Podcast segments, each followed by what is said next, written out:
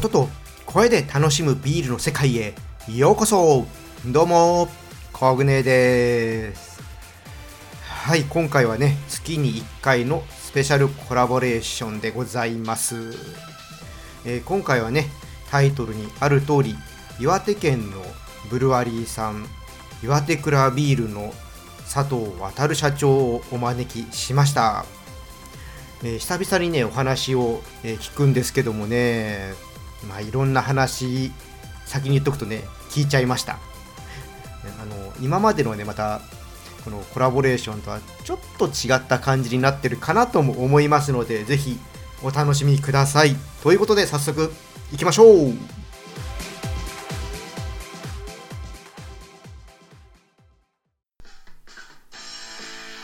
ビアジャーナリストコグネーのビールレディオ。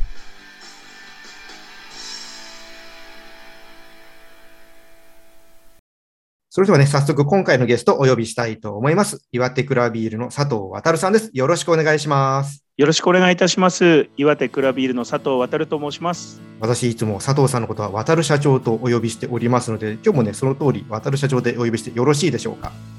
あもちろんです。あのお好きに読んでいただいて、ぜひお願いいたします。ありがとうございます。はい、はい、えー、今回ね、渡る社長には2回にわたってね、お話聞いていきます。まあ、前編のね、今回は渡る社長のことをね、ちょっといろいろと聞いていきたいと思いますので、よろしくお願いします。よろしくお願いいたします。ちょっと緊張してますけど、はい、頑張ります。はい、実際いろいろあのお話聞く機会定期的にあるんですけど、はい、個人のことっていうとあまり聞いたことないなと思ってそうですねいろいろ ある人生なんであまりあまり話してないことも多いかもしれません。はい。ちょっとそのあたり今日は根掘り葉掘りいきたいと思います。はい、お願いいたします。はい。じゃねここからいろいろ聞いていきたいと思いますが、まあ、早速なんですけども、はい。まあ渡社長ご実家が関の市酒造という酒蔵さん。はいはいはい。でこれ今も日本酒作られているんですけども、はい、学校出た後からもすぐ家業で継がれたんですか？あいえ違うんですね。僕はですね大学時代は微生物勉強してたんですけど、はい、環境微生物で下水処理の菌を一生懸命勉強してました。じゃああの別に酒造りをやりたくてそっち行ったんじゃなくて？じゃないですね。まあなんか自由にしていいっていう感じだったんですけど自然となんかそっちに興味持ってたまたま研究室入ったらその下水処理の微生物だったんで、えー、どう環境にいい下水処理をできるかみたいな菌を探してたりなんかしてました。でそれをずっとやってたらあのなんかこう、まあ、広い世界に行きたいっていうのでオーストラリアに留学してヒッチハイクして遊んでたっていう感じですかね。で1年経って帰ってきてバブルが崩壊したので何て言うんでしょうどっかに就職しようっていうのもたまたまご縁でコンサルタント会社に入りました。あの船井総合関係ない そうなんです船井総合研究所っていう会社で有名なとこですね、はい、今は有名ですけど当時は全然あの親戚にも船井総合研船井総研に入社しますって言ったらあの電気の船井電気と思われててそれのなんか開発かなんかなのって言われたんですけどいやコンサルタント会社ですっていうくらい誰も知らなかったですね。そうなんですね。はい。ちっちゃくまだ大小2部くらいでただそこで良かったのは全国のあの中小企業さんのところにあのカバン持ちだったんですけどいろいろ行かせていただいていろんなところを見せてもらったっていうのがありました。そこをやってるうちに30の時に実家に戻ったんですかね。それは何かきっかけがあって戻られたんですか？はい あのですねそれがあまあ、その時クラフトビールじゃなくて地ビールって言われてたんですけど、はい、昔そうですよね。そうですね。地ビール事業をやって4年目だったんですけど、はい、あのもうビールのおかげで会社が倒産しそうになってそれで人がいないっていうことで実家に早く戻ってこいっていうことで、はい、地ビールが倒産しそうだったんで戻った感じです。はい、そうですねお家の事業がちょっとやばい状態になってやばい状態。岩手クラビールのおかげで、はい、なんか全ての会社の利益がこうビール事業に吸い取られてで赤字が多すぎてどうしようみたいな感じで あのちょっとお前も帰ってこいみたいな感じで帰ったっていう感じですね。岩手クラビールが立ち上がったのが1995年です、ね、そうですね。はい。で4年後ぐらいですか。ちょっと2000年ちょっと前ぐらい。そうですね。あ本当あのブームがちょっとはい。あのあの地ビールブームって本当に3年間で終わったみたいな感じで、その後95年に立ち上がった時があのすごい全国でどんどんブブルワーが出来上がって300社くらいになったっていう時期ですね。はい。で1年目はすごい売れたんですけどそれから毎年こう半分ずつに減っていくみたいな感じで。わあ。あのみんな臭い高いまずいっていう噂もあって私自身も地ビール事業は参入に反対だったんでえやっぱりダメだったんじゃないかっていう感じであの実家に戻ったんですよね。えそれはあのダメだと思ったっていうのはどんな理由だったんですか？その当時日本には大手のビールしかなくてうんビールといえばラガービールだっていう感じだったんで、そこに僕らのビールがさ僕らっていうか地方の小さい個人企業が参入しても全然高いし売れるわけないだろうって思ってたんですよ。え。それなんであの、まあ、コンサルタント会社にもいたっていうのもあったんでそれは全然なんか商売にならない事業に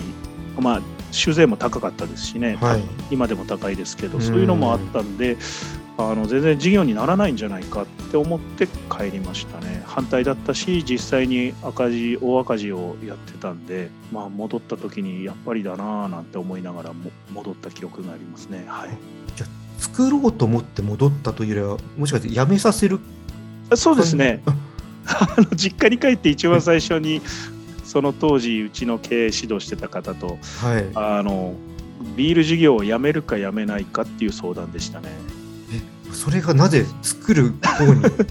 そうなんですよ。僕も不思議だったんですけど、ええ。その時まあ正直地ビール自分でも飲んでなくてあそうなんですか？そそうですね。興味があんまりなかったんおででその時飲んだのがバイゼンだったんですけど、ーはい。えこれビールなの？っていう感じでうんうん。あこれ美味しいな。あの私自身あんまりお酒が強い人間ではなかったんですぐ酔っ払っちゃう感じだったんでバイゼン飲んだ時いやこれ俺でも飲めるし美味しいなと思って感動したのが一つだったのとええ現実的に、あの借金があのビール事業立ち上げてまだ4年目なんで借借金がこうたくさんあってはいでそれをこうやめたとしてもあの借金を返せる当てがないっていうのとうん。事業をですね。ビール事業だけやめたとしても借金返せる当てがないっていうのとやめるのにもやっぱりお金が結構処分費とかかかる時だったんで、これやめるよりこんな美味しいんだったらもっと勉強してみようかなってちょっと変わったのとはい。それとやっぱりそんくらいビール事業が非常にダメな感じになってたんでうちのスタッフが全員辞め始めたんですよね。ビール部門の。の酒部門とかあのレストランとかやってるんでレストランとかはみんな調子がいいんでそのままだったんですけど、はい。ビール部門の人たちが全員辞め始めてうん。最終的に最後の一人が辞めるって言い始めたんではい。あれじゃあ僕やってみますっていう話をしたのがきっかけでそこからハマってったって感じですね。ああじゃあもしそこでバイゼン美味しいって思わなかったらそのまま。そうですね。なんとか整理してたんでしょうね。その当時もう地ビール会社が辞めるって普通にああそこも辞めるんだっていう感じで岩手県内でもいくつかあったんですけどみんはない。撤退して今残ってるのズモナさんとうちだけになってますけどあそうですね。当時から続いてるそううですすよね。それなんでまあ辞めること自体はそんなにいい大きなニュースになるっていうよりはまあ普通にああそこも辞めたんだっていう感じだったんですけどただバイツェ飲んだ時こんなビールがあるんだっていうのがすごい感動的ででその後いくつかのビールをいろんなところで飲ませてもらってそれが全部こういや美味しいなこういうビールもあってもいいよなって思ってまた自分が作り始めたんでのめり込んだっていう感じですね。とはいえ、まあね実家が酒蔵さんといえば日本酒とビールってまた全然違うと思うんですよね。はい、で最後の一人が辞めるっていうことになってはい。実際ビールのその勉強とかってできない？そうですね。あのど最初はやっぱり独学でした。あの、まあ、大学時代にその微生物習ってたっていうので入りやすかった、そんなにハードルは高くなくて原理とかは一緒なんですごく入りやすかったっていうのは一つあります。ただその後やっぱりそれだけじゃ足りなくていろんなところにこう飲みに行った中で一番印象的だったのがネストビールさんだったんですよね。茨城県の？はい、はい。茨城県のネストビールさんに行ってホワイトエール飲んだ時にそのとその年が確かイギリスのやつでイギリスのワールドビアアワードかなんかで、えー、とネストビールが世界一になったんですよ。はい。カテゴリーチャンピオンになってスタイルあのさらに全体のチャンピオンって当時あったと思うんですけど、はい。それでなってたのがネストさんのホワイトエールでそれをたまたまあの東北のビール会社でこんだけ赤字のビール会社が多い中でネストビールさんだけはなんか成功してるらしいっていうんで岩手のブルワリー全員で見学しに行った時にはい。ホワイトエールを樽生で飲んだ時これめちゃめちゃうまいなこんなビールあるんだって感動してでそのままの勢いでですねあの ネストビールさんに「すいませんうち僕ビール始めてまだ数ヶ月なんですけどちょっと基本から教えてくれませんか?」っていうことでもビール持ってってはいあの相談したら「いや業界が良くなるためだったら全然いいよ」っていうことでそれで教えていただいたのが大きかったですね。じゃあそれはもう向こうに行ってそうですね。一人ブルワリーだったんですけど、はい。出荷もそんな多くないんで土日だけ岩手クラビールで働いてはい。で日曜日の最終で茨城まで行ってえで金曜日まで働いて金曜日の最終で岩手に戻ってきてこっちでまたやってっていうのを 1ヶ月ちょっとくらいずっと続けて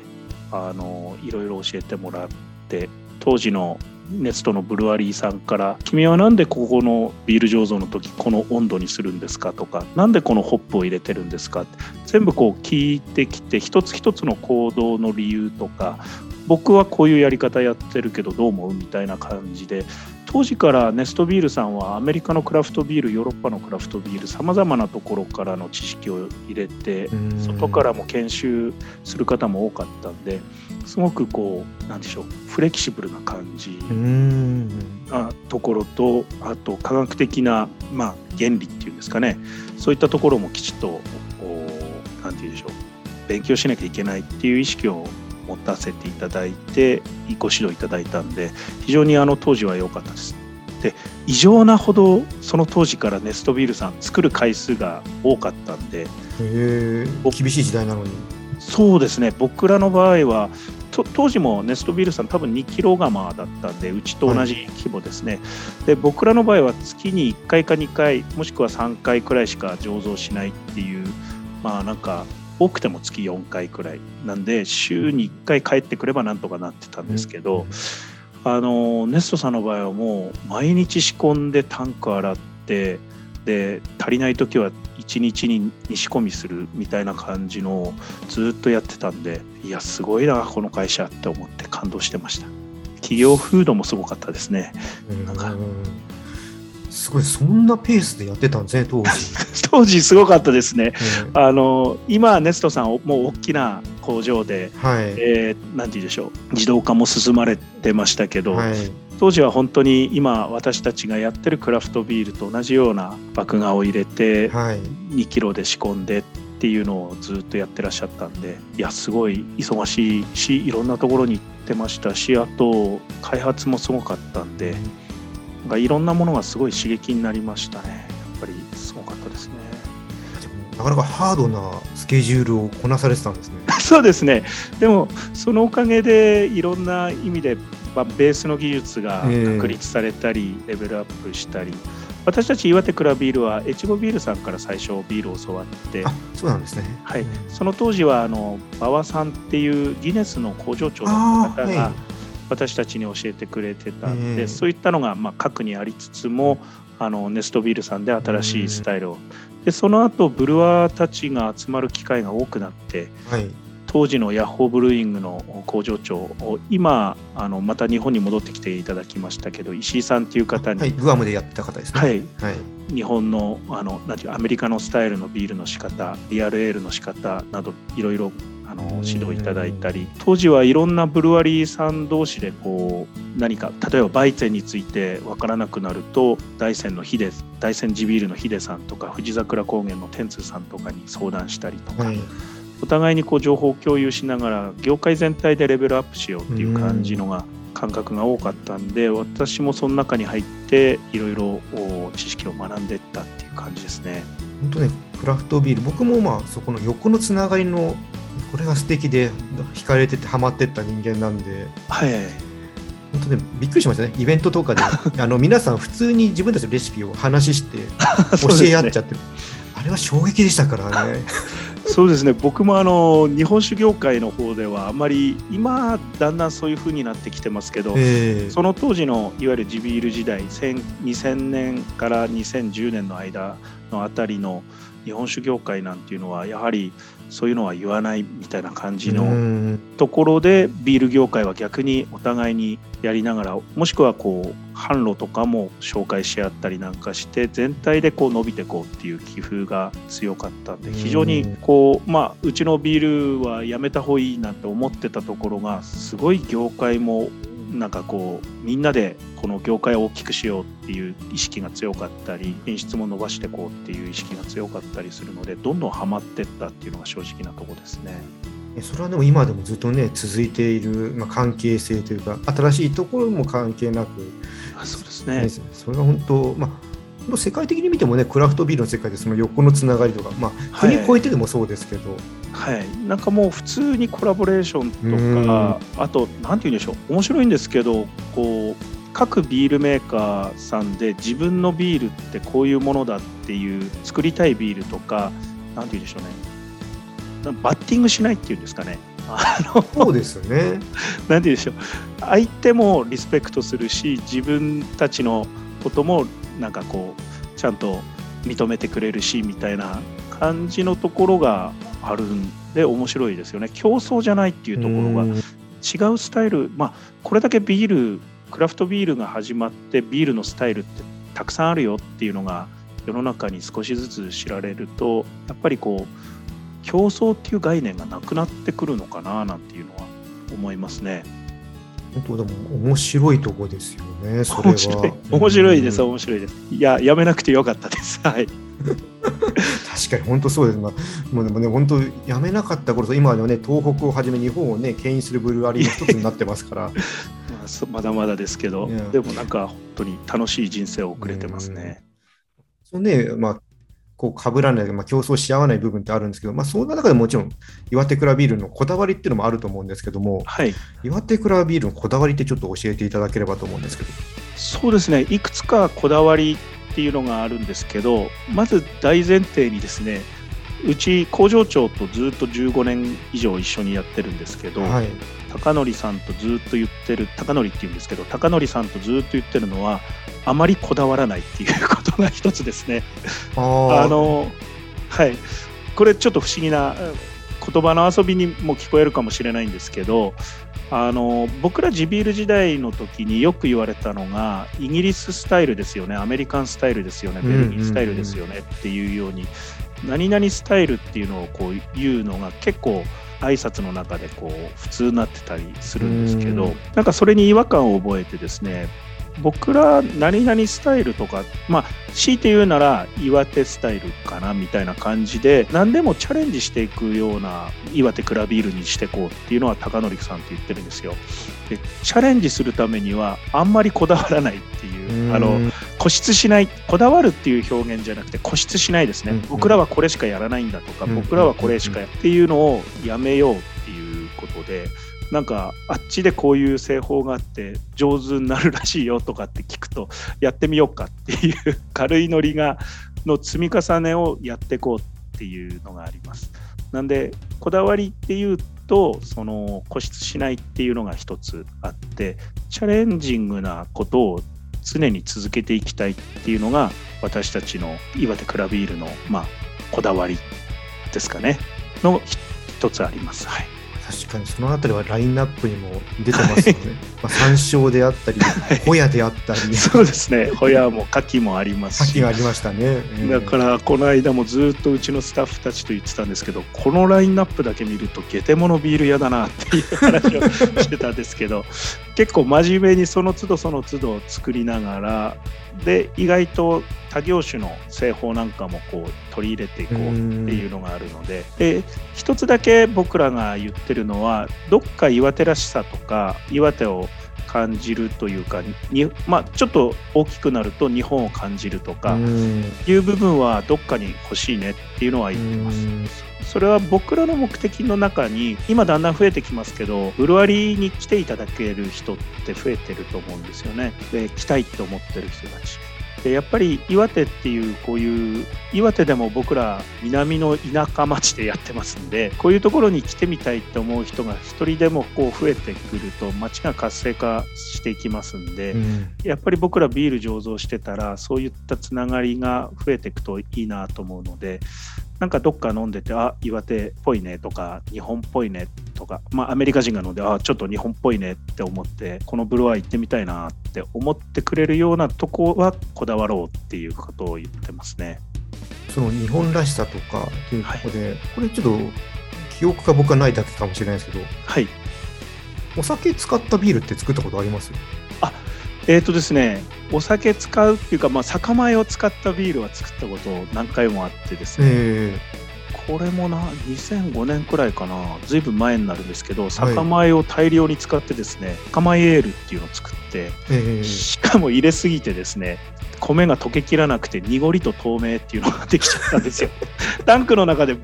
こう米が分離してえ下の方が結構濁ってて上の方が透明でで外人さんに濁りがすごい受けてたっていう。ロブロ的な感じですか？そうなんです、そうなんです。あの富山のビアフェス、七夕ビアフェスに持ってったら、もう外人がずっと濁りを飲んでたっていうのが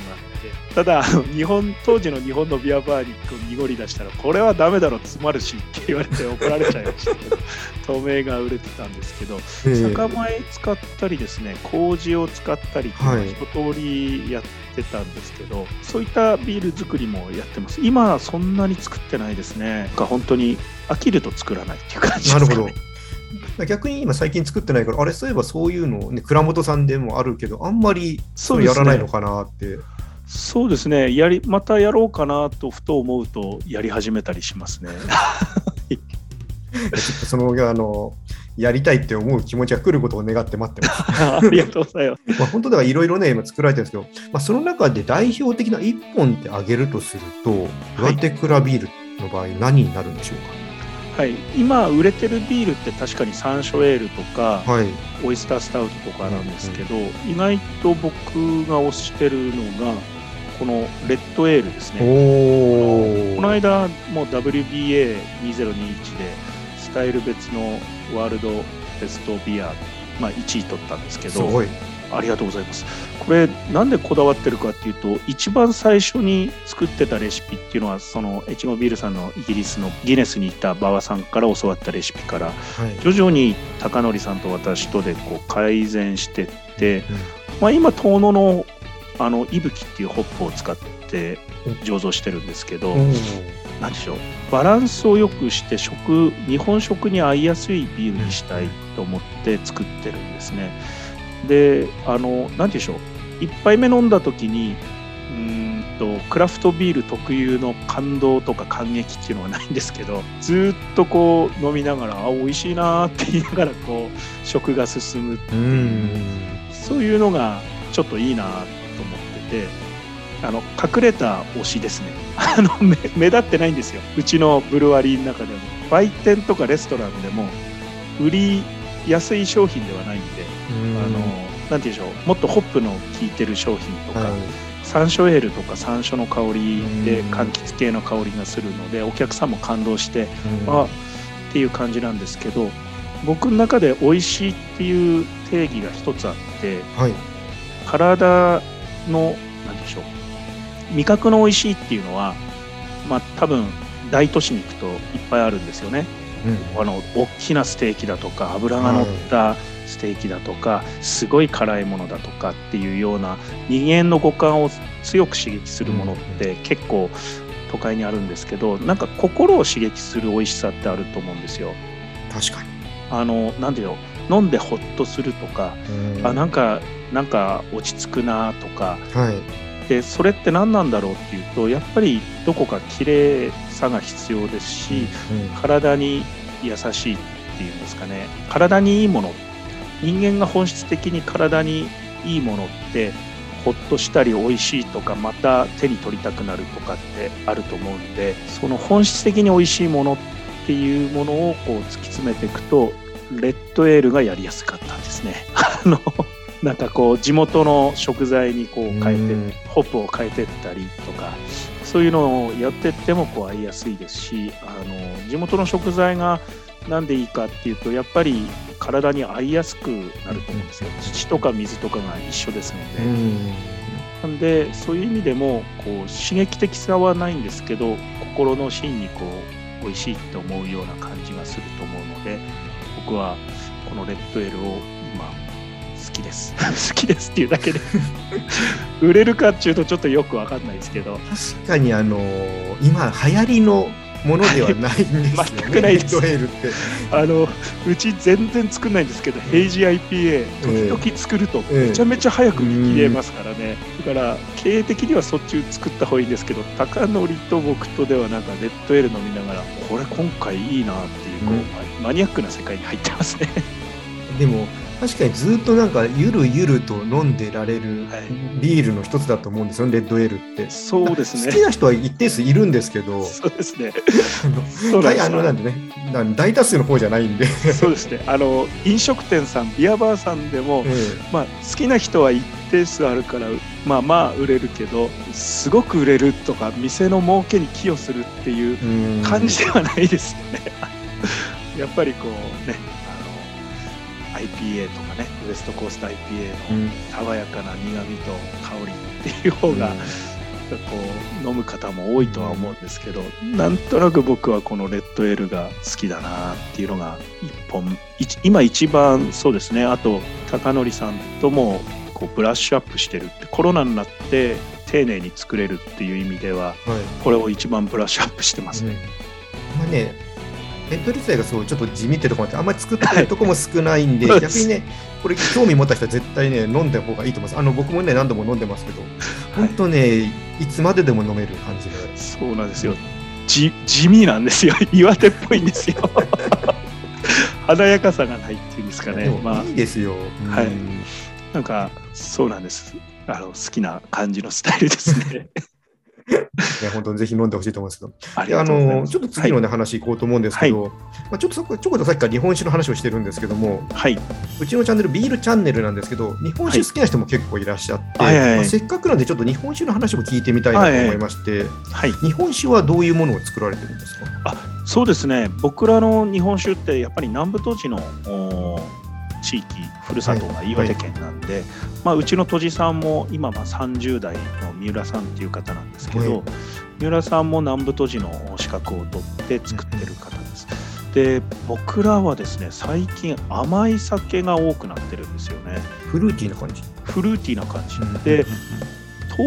糖度っていうか日本酒度なんですけど日本酒度も、まあ昔だとキリッと辛口ってプラス5とかプラス3とかって好きなんですけどマイナスなんですよ。いわゆる発酵途中じゃねえかって思われるくらいの甘さのお酒が特徴的になってきてますえねー、あこれでも日本酒って甘い方はマイナスって表記なんですか、そうなんですよ、日本酒は日本酒度でやるんですけど僕らで言うとビールで言うと比重とかはいはい。あのーいう感じで、はい。例えばブリュットだと比重が1.00を切ってみたいな話になるんですけど、それは単純にアルコール度数が高いと水の比重がだんだん減ってくるのではい。比重が軽くなるっていう考え方です、日本酒でもそれと同じ考え方なんですけどプラスに行けば行くほどああのちょっと辛く感じるっていうのは、うんすっきりしてるっていうのはアルコール度数もしっかりあの糖分が切れてるっていう感じですかね。はい、でマイナスになると糖分が切れてなくて甘みを残してて、少し重い感じのお酒っていう感じなんですけどここ数年はとじさんとこの甘い酒を結構作ってうん。ましてそれが最初料理に合わないんじゃないかなって僕も思ってたんですけど、はい。これが意外と東北人あ僕ら日本酒は結構東北でしか出してないところがあるんで東北では受けてますね、うん。まあ、甘いもの好きなんでしょうねおっちゃんたちは、はい、日本酒のブーム的にはやっぱそっちの方が今流行りとかはあるんですか？いやあの多岐にわたってるとは思いますね。今あの本当に辛口のところは辛口で言ってたりするんですけど、日本酒のブームっていうのが今まだ来てないと思ってるんでそれぞれの考え方で作られてるっていうのはあるんじゃないですかね。僕らのはそういう意味では比較的甘いお酒がうん。多くなってるっていうのが。特に全国のお酒をですねこう十字に切って辛口、甘口すっきり濃い口ってなるとと岩手のお酒って甘くて濃いみたいなところの端っこによくプロットされるんでそういうのが多いのかもしれないです。うん。そういう地域性なのかもしれないですね。まあ、あの今ね岩手での販売が中心ということですけどオンラインとかでも買えますよね。そうですね。もちろんオンラインでも買えます。あの都知さんも頑張ってくれてるんで今年は全国の南部都知の鑑評会で全国7位に入ったりしてですね。あの優等賞って、まあ、いわゆる金賞の中からさらに上位10決決めたりするんですけど、はい、そういうので賞を取ったりなんかしてて今一生懸命頑張ってますね。日本酒のブルさんたちも横のつながりがだんだん地域で強くなってきたんでうん。技術交流をしてて。昔はあのさんってその三浦さんの前の藤原都知さんっていう方はおじいちゃんだったんですけど、はい、その方々はもう若い頃いろんな酒蔵にこうまあ表現悪いんですけど出稼ぎっていうかはい、あの行くわけですよね。それなんでいろんな工場とか日本全国の知識をこうあそこの工場ではこういう酒酒蔵ではこういう作りをしててこういうの作ったことあるよとか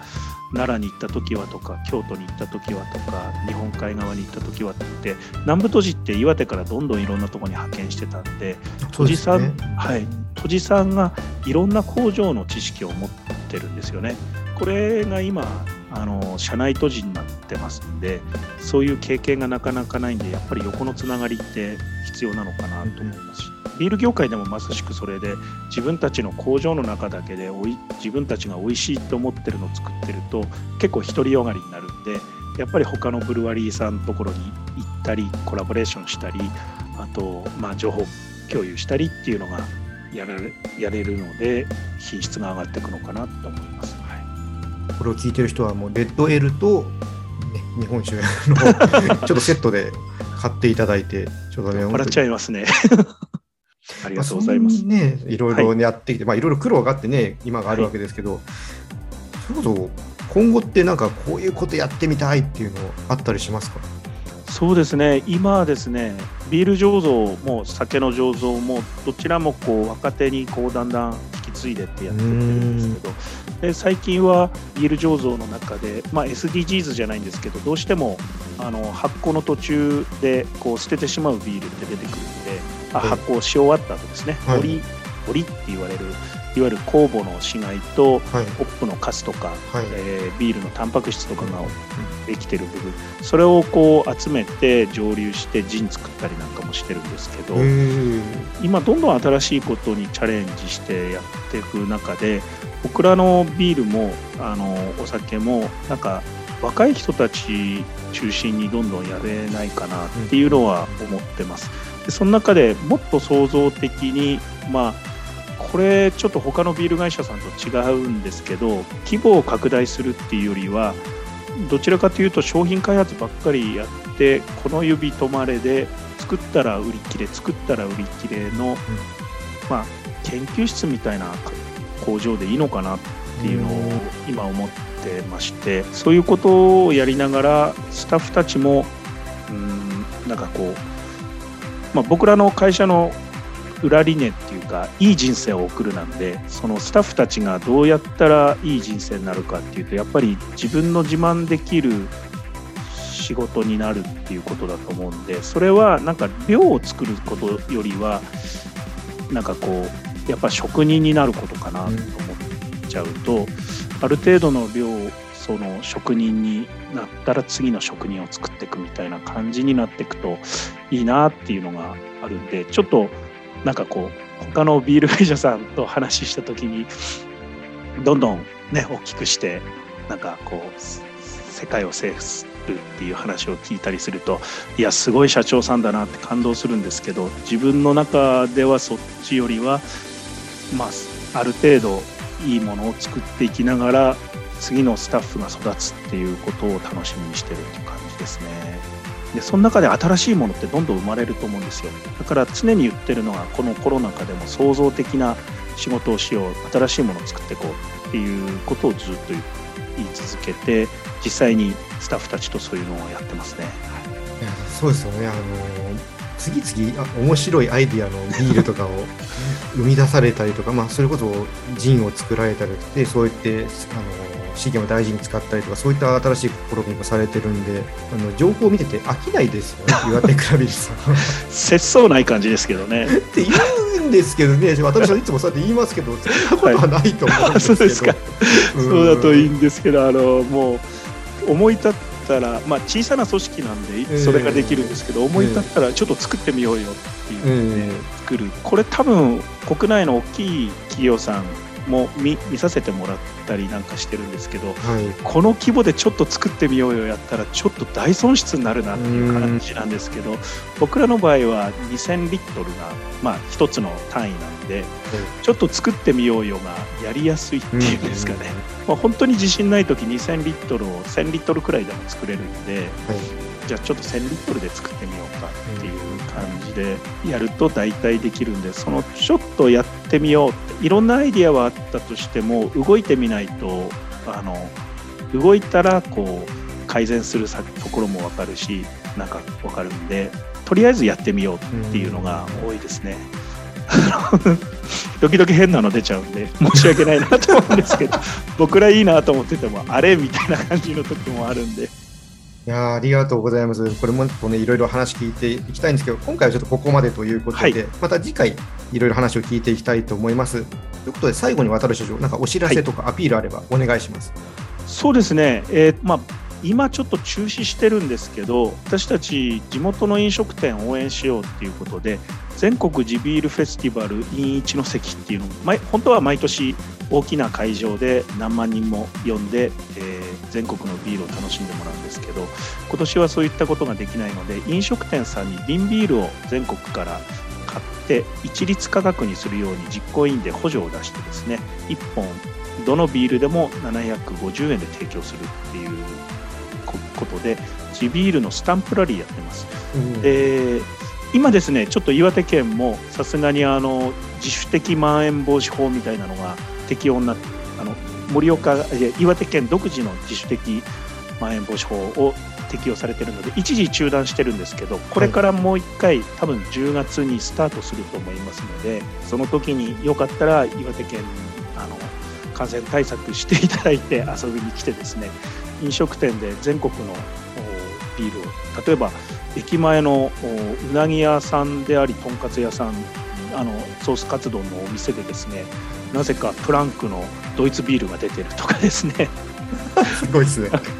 いろんなところあるんですよ焼き鳥屋さんでなんかわかんないですけど九州と沖縄のビールを飲み比べできるとかですね。なんかもうそれぞれの飲食店さんで普段は出してなくてもこう地元の食とマリアージュできるようにっていうような企画でですねやってるのでもし機会あれば岩手県一関市に遊びに来ていただければ新幹線で東京から2時間半で一関駅に着きますんで、はい、駅降りたらもうそこら辺のお店30店舗でクラフトビールを出そうっていうことをやってますので、うんうん、もちろん僕らのビールも出してるお店いくつもありますので楽しんでいただければと思います。本当あの地ビールフェスティバルはすごいですよね。これもね皆さんあの本当コロナ明けてねまた開催されるようになったら一回行ってほしい。はい、北から南まで。そうですね。いろんなところがね来ますもんね。はいあの田舎のビアバーもない飲食あのなんていうんでしょうところにメーカーさんが本当に来ていただいて協力していただけるの嬉しい限りですし、うん、あのお客様も全国から本当に来ていただいてもう本当に地ビールフェスティバル以外何もない 街なんですけど なんか本当にたくさん来ていただいてありがたいなと思うんですけどぜひあのそういう機会があれば来ていただければなと思います。一関からって平泉も行けるし、まあ、盛岡とかもそのも行けるし、はい、まあ、そうですね、今ねビールでちょっと注目浴びてる遠野とかも行けますし、ね、そうなんです。よ、うん、しかもあの岩手県のイベントはすごく面白くて一関で地ビールフェスティバルやってる時に、はい、えーと、同時に遠野でもホップフェスティバルをやってますし、あと、まあ、これは単独企業になるんですけどベアレンさんがベアレンさんのイベントを盛岡でやってるとい。うことなんで、はい、その時に一関一関というか岩手県に来ていただきますと大体8月の第3週なんですけど、はい、来ていただけると3つのフェスティバルをこう回遊できたりするっていう、うん、別に 3, 3社でこの日にしようって決めてないんですけどなんとなく一緒になってるっていうなんか緩い協力体制みたいな感じのところがあるんで 本当に岩手県盛り上がってますので遊びに来ていただければなと思います。本当ね、これはビール好きはね、行った方がいいんで、僕はもう個人的に強く勧めるんで。ありがとうございます。はい、渡社長ありがとうございました。ありがとうございます。はい、今回ね、岩手クライビールの佐藤渉さんでした。また次回よろしくお願いします。よろしくお願いします。